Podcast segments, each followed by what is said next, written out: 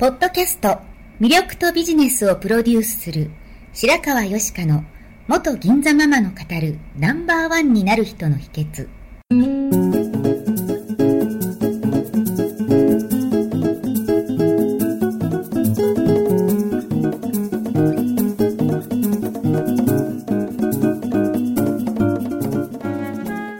外資系企業の OL から銀座のナンバーワンホステスそしてママに。12年間にわたって多くのお客様や従業員の心理成長に関わり人の本質的な魅力や能力を引き出し業績アップにつながるコーチングを行ってきました。内面世界のケアと外側の世界へのアプローチの両輪でナンバーワンの輝きを放っていく方法を白川よしかがさまざまな角度からお伝えしていきます。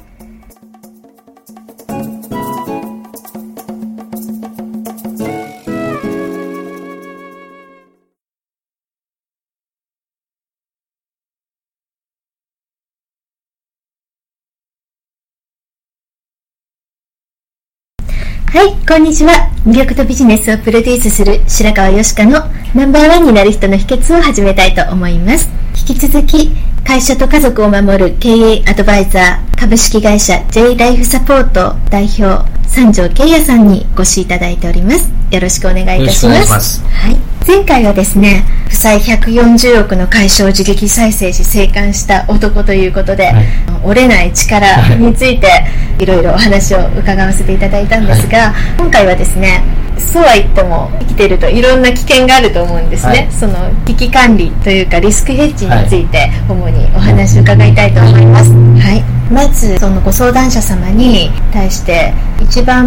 守るべきものと思ってらっしゃるのは何でしょうか？あのそれぞれ違うと思うんですけども、はい。はい、一番多いのは、自宅っていうふうに僕は思ってます、ご自宅。はい、でなぜかというと、うん、会社のものがなくなる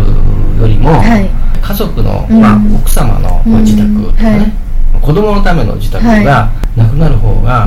家族に対する精神的ダメージは非常に大きいので、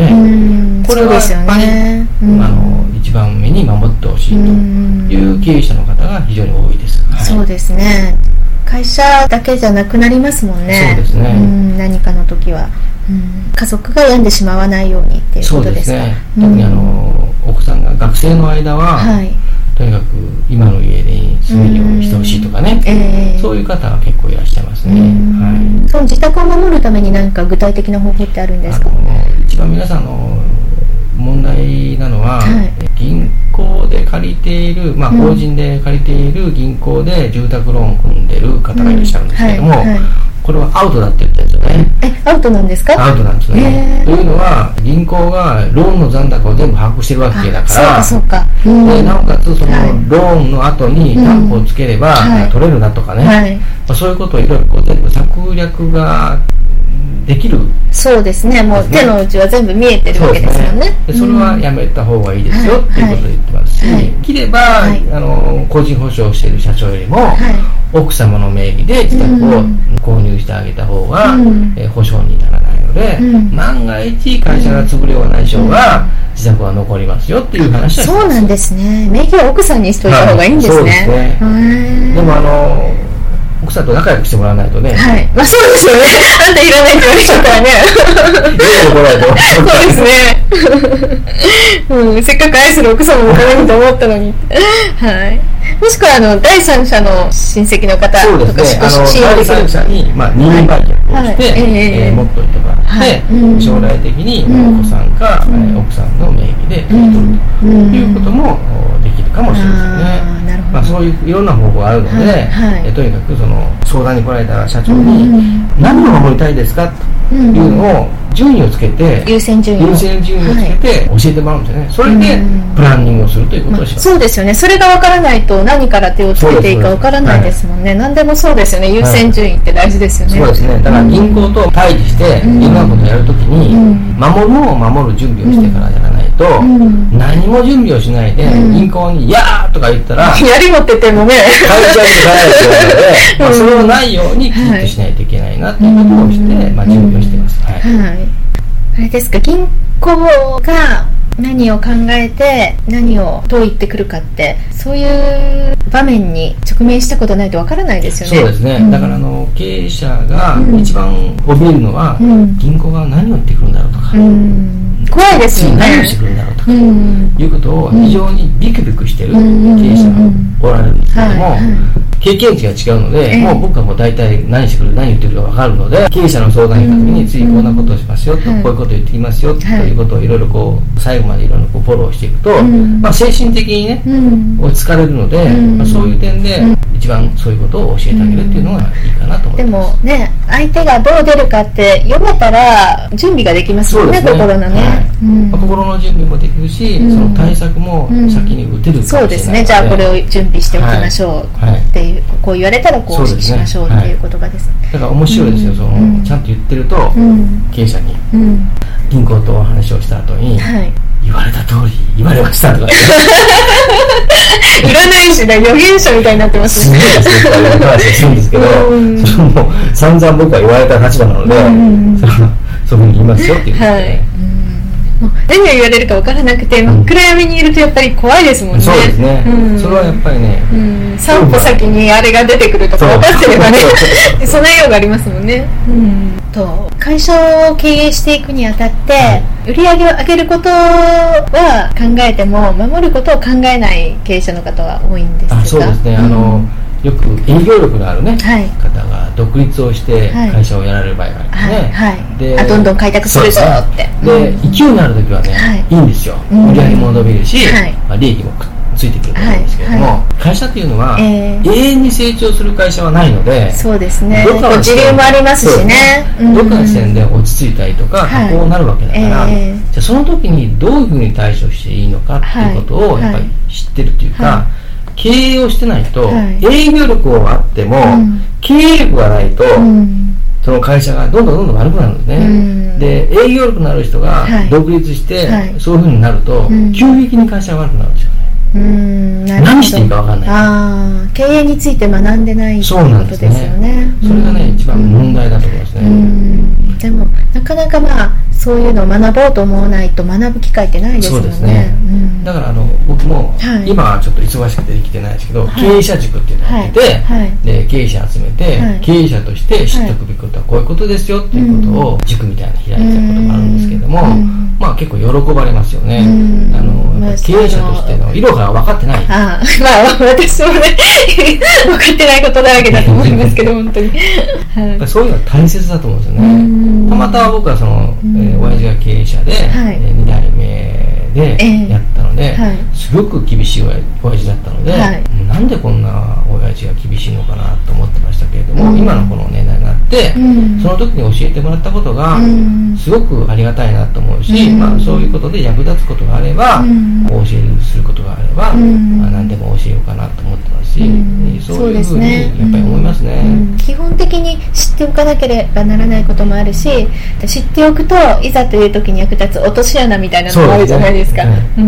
それやっぱり必要だと思いますね。うんその決算が3期終わったら終わった段階でっていう話もあそうですね。あの、うん、銀行は決算を3期分見せてくださいね、はい、必ず言います、はい、だから会社を起業される時に、はい、えー、3年の決算をどうするかによって、うん。えー、その次に銀行が寄ってきてお金を貸してくれるのか、うん、えー、もうどっか行っちゃうのかというのがその3年目だと思うんですね、うん、3年に磨けて自分の会社のことを、もう売上利益をどうしていくかっていうことをちゃんと戦略的に練ってやらないと、やみくもに、えー、売上立てました、経費こんだけかかりました、こんだけ赤字になりました、まあいいじゃん、現実がそうなんだからって、その通りやってたら、3年経ったら、銀行はどこも貸してくれない、見向きもしない。支援もしてくれない会社になってしまう可能性があるので、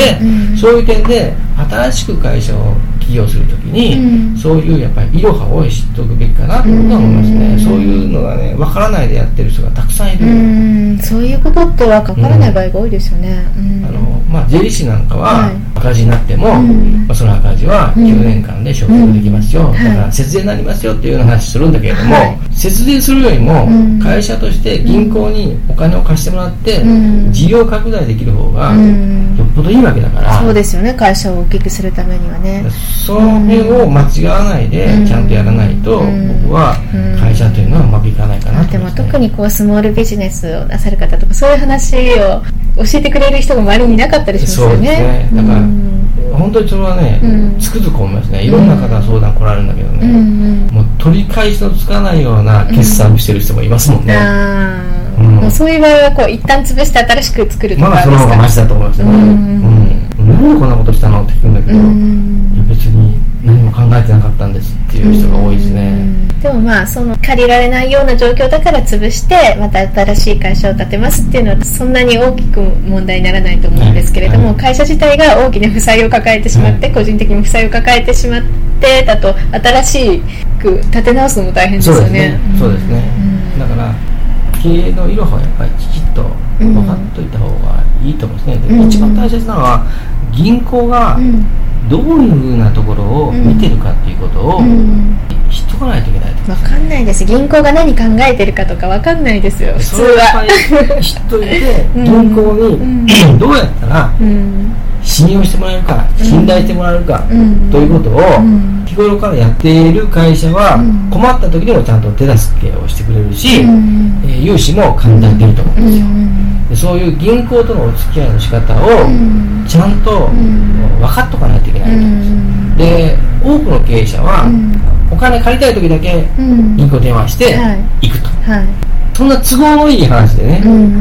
僕はダメだと思うので。あれですね銀座の営業も一緒ですね。困った時に来てきてって言われても知るかって言われますよね。常日頃からねコミュニケーション取って。ないと、ね、やっぱり日頃からのやっぱり付き合い方っていうのはやっぱり大切にしてほしいなと思いますね、えーえー、そうですね、はい、うん。と何かこう木を乗り越えるために変なところからお金を引っ張ってきたりしていうのがありますなると、うん、なんとか自分で会社を継続したいと、はい、継続したいっていうことばっかり頭になって、うんうんうん、えー、高金利のお金借りてきたりとか。自転車操業をするために、はい、でその高金利も3割、4割手数料取られたりとか、それはすごいですね。結構ありますからね、えー、そんな利幅もないのに、はい、そういうととりあえずそういうことをしちゃったりとかね、返さなきゃいけないって思い込んでて、うん、そうしちゃうってことですかね。で、ね、特にひどいのは、奥様がへそくりをしてた子供の、うん、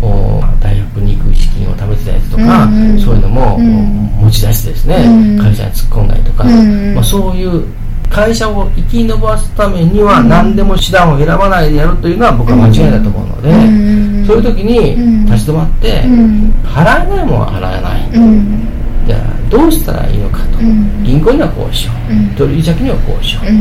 でそうして、えー、商売を続けるためにこうしようとか、もうちょっと立ち止まってね、冷静になるということも大切だと思うので。もう何が何でもこう返さなきゃいけないってなっちゃうとそうないですよね。そういう方も結構いらっしゃいますよね、その交渉するってことを忘れちゃうんですかね。ね、やっぱり経営っていうのはね僕はその交渉力だと思ってるので交渉力、うん、そこをやっぱりちゃんと身につけてほしいなと思いますね、うん交渉する前に自分で結果を結果を出しちゃう。出しちゃってるんで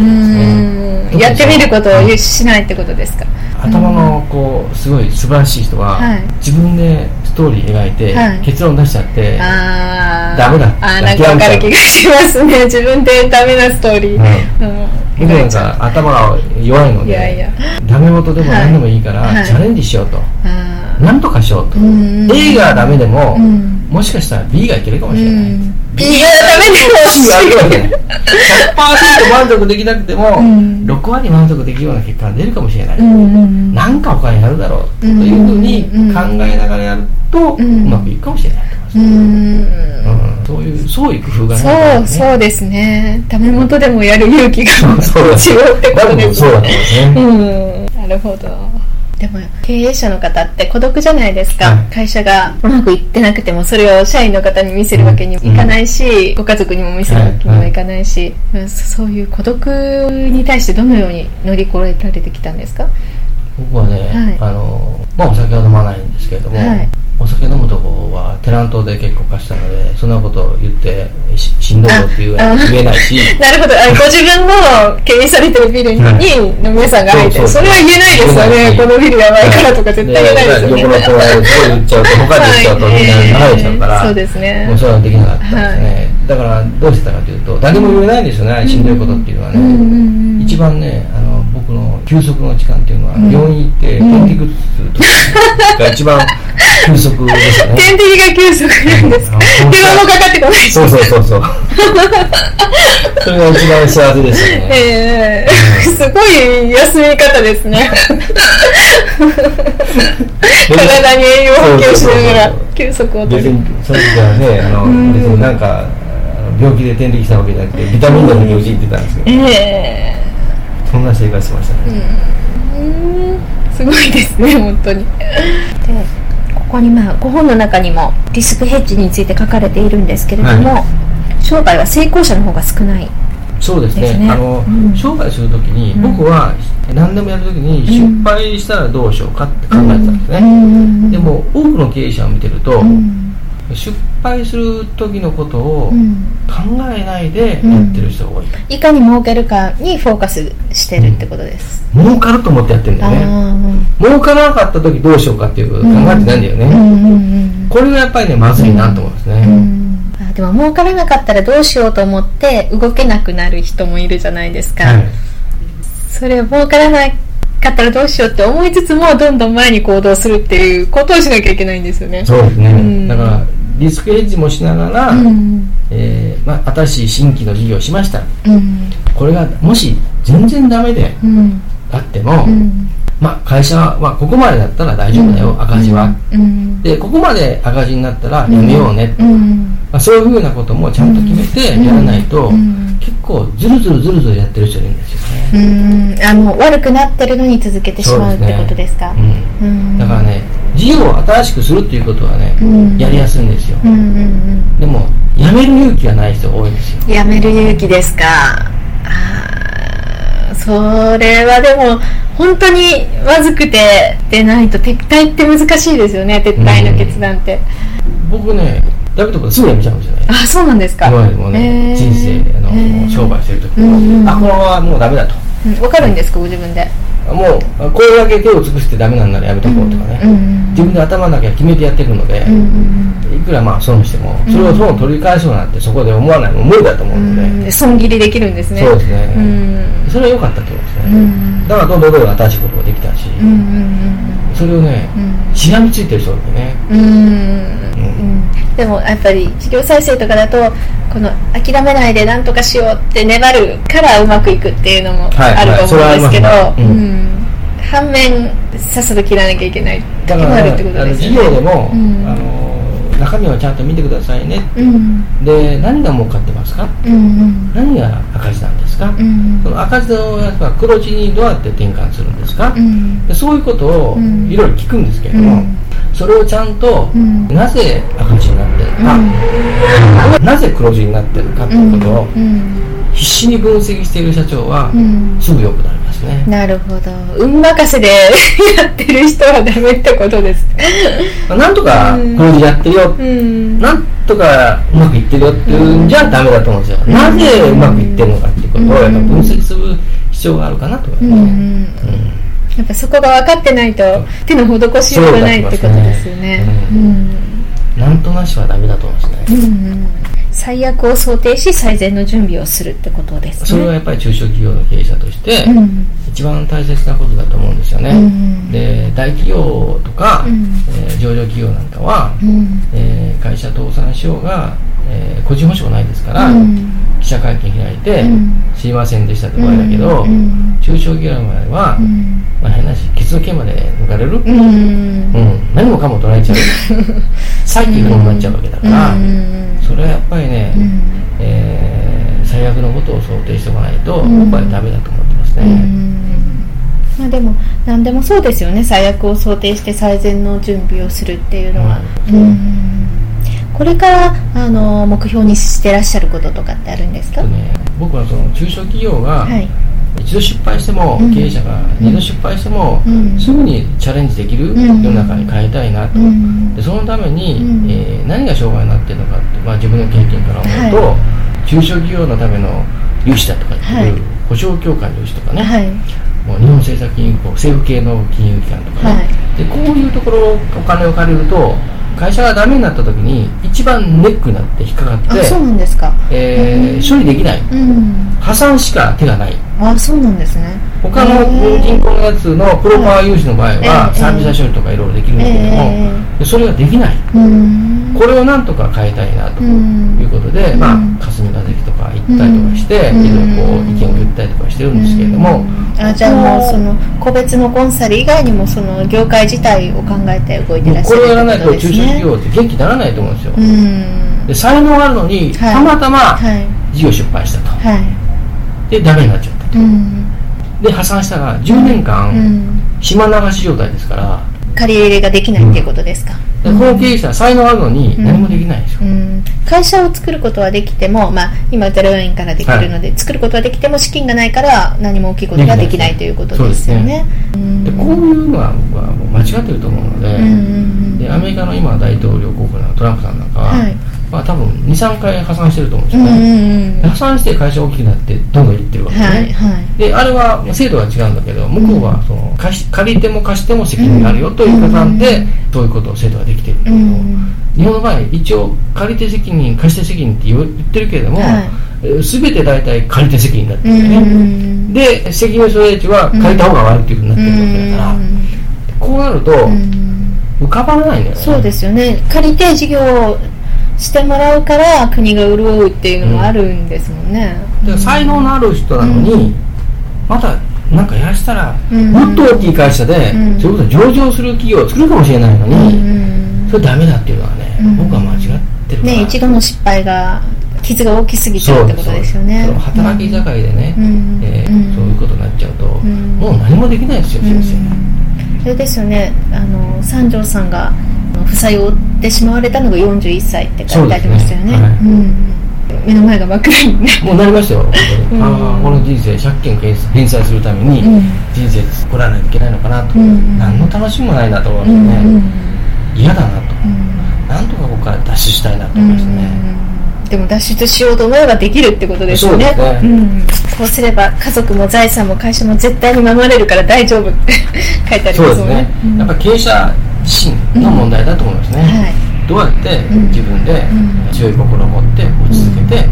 進むかっていうことが一番大切かなと思いますね、はい、でもこうやってあの実際に乗り越えられてきた方がいらっしゃるってことはそういう方がいらっしゃるってことでも心の励みになるんじゃないかと思います、ね、はい、まあ、あのお詳しいことはご本を読むなり、はい、本当に困ってればご相談に行くなりしていただけるといいと思います。はい、はいでここまでねあの経営なんか関係ないって思う方もいらっしゃるかと思うんですけれども日頃から危機管理リスクヘッジのことを考えておくのはいい機会だなというふうに思いました、はい、はい、どうもありがとうございます。どうもありがとうございました。最後まで聞いてくださりありがとうございました。本日の番組はいかがでしたか？これから少しずつお声をいただきながらより充実した内容にしていきたいと思います番組のご感想やご質問は info アットマーク白川よしか .com までお寄せください。また http コロンスラッシュスラッシュ白川よしか .com のポッドキャストページからも受け付けております。お送りくださった方にはただいまプレゼントをご用意してますね。そしてさらに詳しいお話については無料メルマガビジョニスト通信にて。こちらはサイトにある登録ボタンから簡単にお申し込みしていただけます。もっと深いお話はいつかあなたと直接交わせますことを楽しみにしております。それではまた。